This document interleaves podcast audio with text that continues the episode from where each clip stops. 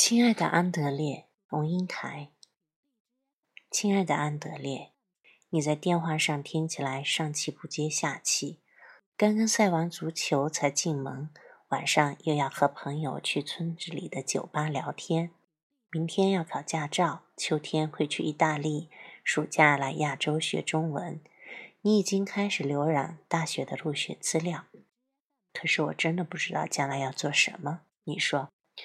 妈妈，你十八岁的时候知道什么？安德烈，记得去年夏天我们在西安一家回民饭馆里见到的那个女孩。她从甘肃的山沟小村里来到西安打工，一天工作十几个小时，一个月赚两百多块，寄回去养她的父母。那个女孩衣衫褴褛，神情疲惫，脏脏的辫子垂到胸前。从他的眼睛，你就看得出他其实很小。十六岁的他知道些什么，不知道些什么，你能想象吗？十八岁的我知道些什么，不知道些什么。我住在一个海边的渔村里，渔村只有一条窄窄马路。上班上课的时候，客运巴士。摩托车、脚踏车、卖菜的手推车横七竖八的把马路塞得水泄不通，之后就安静下来。老黄狗睡在路中间，巷子里的母猪也挨挨挤挤，带着一对小猪出来溜达。海风吹得椰子树的阔叶刷刷作响，海水的盐分掺杂在土里，所以椰子树的树干底部裹着一层白盐。我不知道什么叫高速公路。二十三岁时来到了洛杉矶，在驶出机场的大道上，我发现对面来车那一列全是明晃晃的白灯，而自己这条线道上看出去全是车的尾灯，一溜红灯，怎么会这样整齐？我大大的吃惊。二十三岁的我还习惯人车杂沓、积压争道的马路概念。我不知道什么叫下水道。台风往往在黑夜来袭，海啸同时发作，海水像一锅突然打翻了的汤，滚滚向村落卷来。天亮时，一片汪洋，锅碗瓢盆、竹凳、竹床漂浮到大庙前，鱼瓮里养着的鱼虾也游上了大街。过几天，水退了，人们撩起裤脚清理门前的阴沟。自沟里挖出油黑黏腻的烂泥，烂泥里拌着死鸡、死狗、死鱼的尸体，整条街飘着腐臭腥味。然后太阳出来了，炎热毒辣的阳光照在开肠破肚的阴沟上。我没有经过音乐厅或美术馆，唯一与艺术有关的经验就是庙前酬神的歌仔戏。老人坐在凳子上上扇子，小孩在庙宇上追打，中年的渔民成群地蹲在地上抽烟。音乐被炼制的扩音器无限放大。渔村唯一的电影院里，偶尔有一场歌星演唱。电影院里永远有一股尿骚，揉着揉人体酸酸的汗味。电风扇嘎嘎地响着。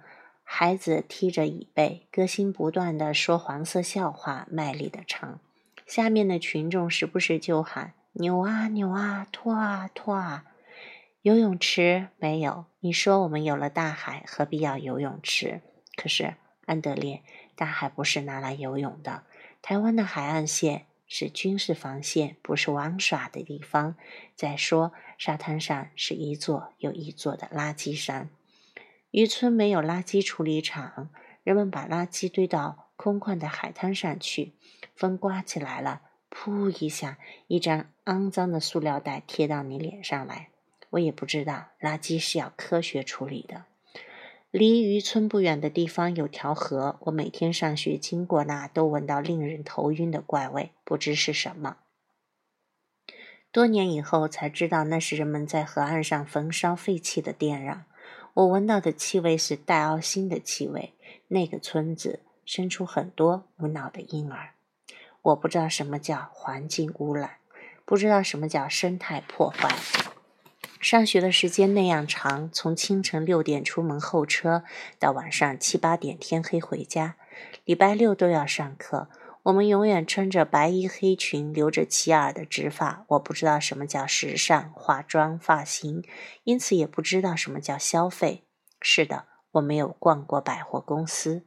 村子里只有渔民开的小店，玻璃柜里塞得满满的小孩的袜子、学生的书包、老婆婆的内裤、女人的奶罩和男人的汗衫，还附带卖斗笠、塑料雨鞋和指甲刀。我的十八岁，安德烈。是一九六九、一九七零年台湾。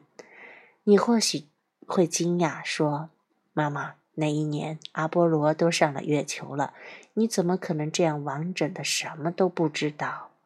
不要忘记一个东西，叫城乡差距。越是贫穷落后的国家，城乡差距愈大。我的经验是一个南部乡下渔村的经验，和当时的台北是很不一样的。更何况，当时的台北也是一个闭塞的小城呢。全台湾的人口一千四百万，国民平均所得只有两百五十八美元，台湾还属于所谓第三世界。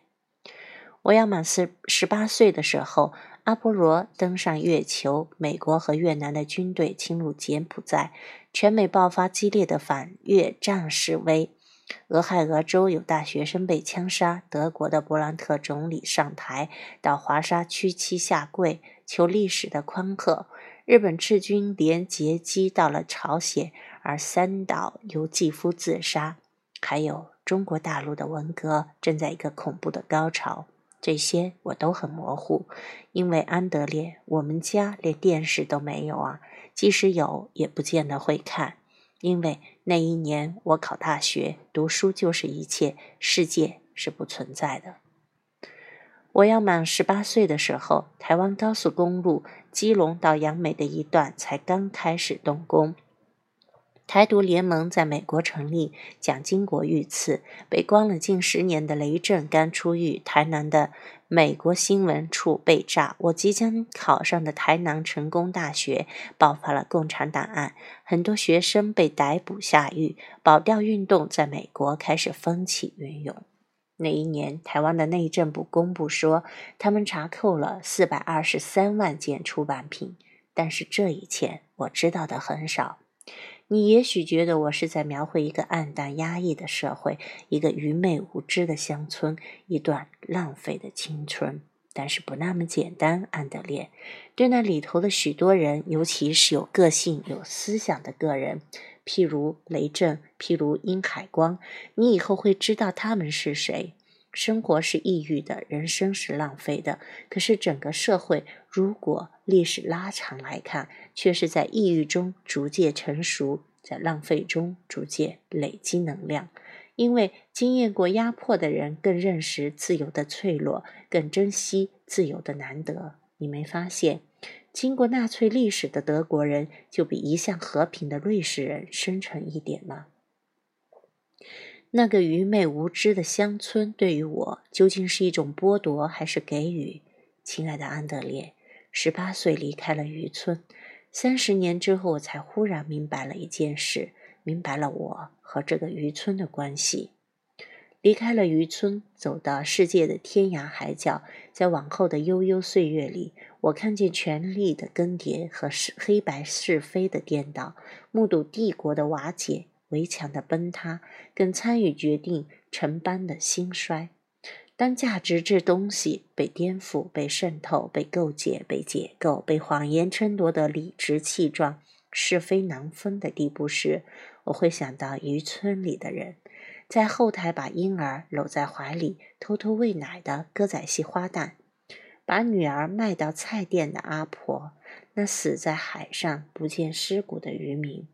老是多给一块糖的杂货店老板，骑车出去为孩子借学费而被火车撞死的乡下警察，每天黄昏到海滩上去看一眼大陆的老兵，笑得特别开畅，却又哭得特别伤心的阿美族女人，这些人以最原始、最真实的面貌存在我心里，使我清醒，仿佛是锚，牢牢定住我的价值。